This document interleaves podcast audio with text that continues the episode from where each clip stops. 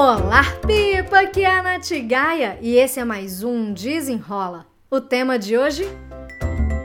Importância do planejamento para empreendedoras. Não se esqueça de seguir esse podcast, me siga também lá no meu Instagram, no natgaia, e também lá no meu canal do YouTube, youtube.com barra Agora vamos lá para o episódio. Chegou dezembro. Gente, dezembro já tem uma semana, né? Que hoje é dia 6. Mas, gente, o que, que aconteceu nesse ano? Muita coisa, Deus é mais. Graças a Deus, eu tinha feito já o meu planejamento anual, eu como empreendedora, e eu bati as minhas metas, todas as minhas metas. É, e, cara, tô fechando o ano muito com chave de ouro. E eu queria falar da importância de ter planejamento para empreendedoras. É claro que se você está me ouvindo e não empreende, não tem o seu negócio, tá tudo bem. Você também pode pensar na importância do planejamento para sua vida, para que você consiga alcançar aquelas metas que você desenhou para você. Agora, se você é empreendedora e não tem ainda um planejamento do ano, cuidado, tá? Cuidado. Talvez você não esteja ainda com a visão estratégica do seu negócio. Qual que é a importância de ter um planejamento anual para o seu negócio? Mesmo que a gente seja num mundo é, muito volátil, incerto, complexo, ambíguo, né, o famoso mundo VUCA ou mundo BANI, que ele vem falar dessa nossa ansiedade, de que tudo muda o tempo todo, é importante a gente ter uma visão anual do que, que a gente quer construir. Por quê? Por que, que isso é tão importante? É, se a gente não sabe para onde a gente quer ir, qualquer caminho serve, mas a gente sabe que qualquer caminho não serve. E o que dá uma tranquilidade maior para a empreendedora é saber se ela está colocando o esforço dela, a energia dela para o caminho correto, para o caminho que vai, que ela vai colher mais frutos. E não tem como a gente desenvolver esse caminho se a gente não estabelecer alguns passos, pelo menos o norte né? O norte, para onde é que a gente quer chegar. Se a gente não souber onde a gente quer chegar, a gente não, não vai conseguir é, encontrar as alternativas, os caminhos, o que, que é preciso ser feito. Por isso que é tão importante assim um planejamento do ano. É, inclusive, hoje até encerra aí as inscrições do, da mentoria no Novo Vida Nova para planejar o ano de 2022 comigo. E eu recebi um feedback de uma cliente. Ela fez a Jornada Dona do Tempo, que é a minha mentoria para mulheres, mas no ano passado ela também fez um planejamento anual comigo. E aí ela me mandou mensagem e falou assim: Nath, eu consegui realizar tudo aquilo que a gente tinha colocado de foco. Eu quero fazer o meu planejamento do ano seguinte com você também. E aí a gente já fez o planejamento dela, já com é, o foco dela, qual vai ser o, o próximo, a próxima grande conquista.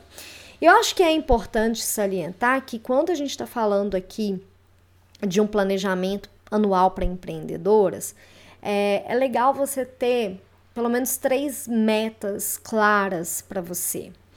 É você ter uma meta é, de lista de contatos, para você ter assim, olha, não depender sempre ou 100% do Instagram. O Instagram é uma vitrine, ele é uma ferramenta, mas você precisa ter estratégias para você aumentar o seu mailing, para você aumentar o contato direto com seus clientes, seja através do e-mail ou do WhatsApp. É, você também precisa pensar na meta de lucro. Você pode pensar em meta de lucro, venda, faturamento, né? Levando em consideração que o faturamento é um faturamento bruto, você tem que deduzir ali os seus custos, enfim. Então você pode pensar numa meta de lucro ou uma meta de vendas também.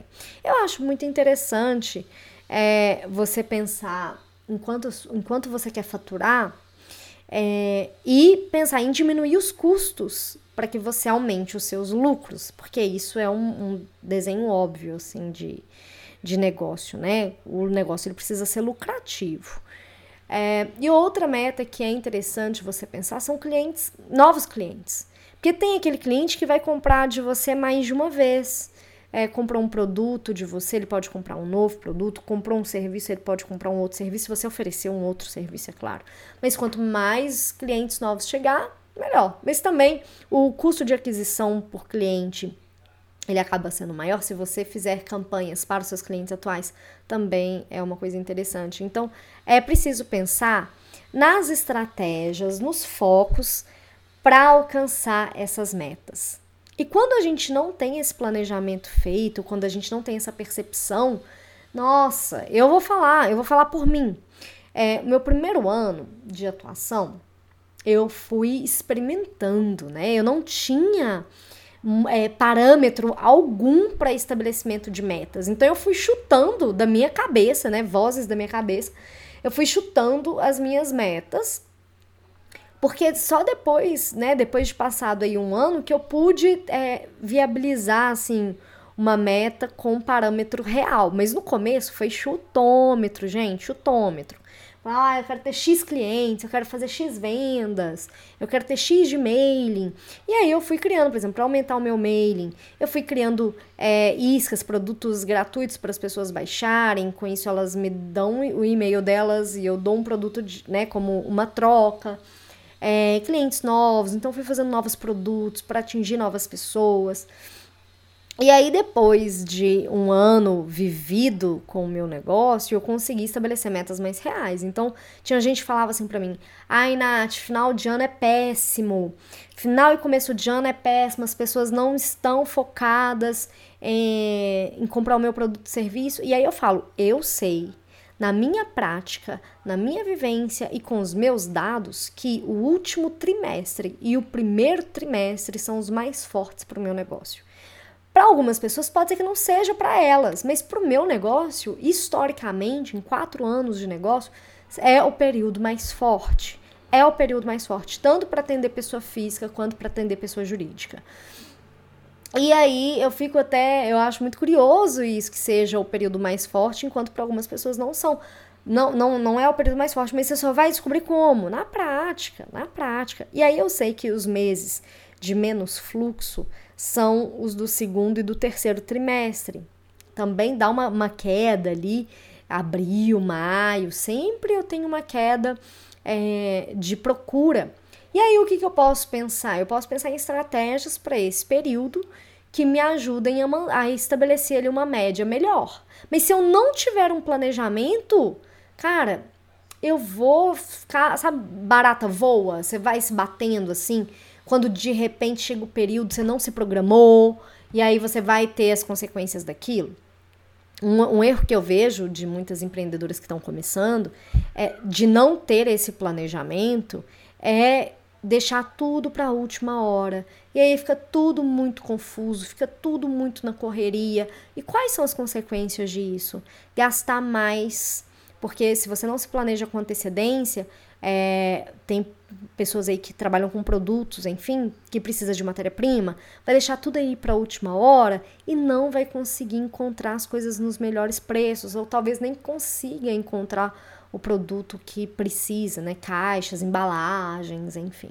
Isso tudo tem que ser levado em consideração. Acabamos de passar aí por uma Black Friday e o empreendedor que não estava preparado, ele não conseguiu é, fazer acontecer. E eu tenho casos próximos de pessoas que estavam ali, se embolaram é, em N questões não conseguiram se preparar para isso. Acontece. Mas se você tiver um planejamento e você conseguir trabalhar nele, trabalhar com antecedência, você não vai sofrer com essa correria de final de ano.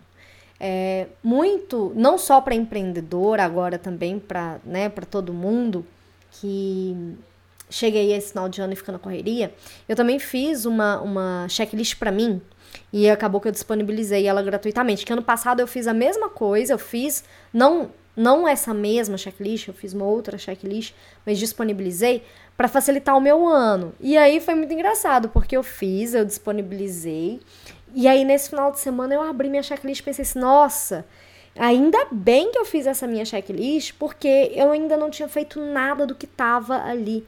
E aí eu já comecei a identificar as ações e já dar os meus checks, começar a me movimentar para não ficar sofrendo com o final de ano.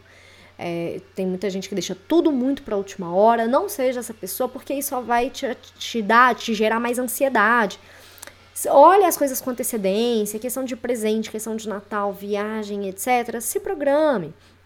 A organização é facilitar a vida do seu eu do futuro. Você não precisa ficar sofrendo, né? Deixar tudo pro seu eu do futuro resolver, porque o futuro chega e o seu eu do futuro vai estar tá pistola da vida porque você não se organizou com antecedência.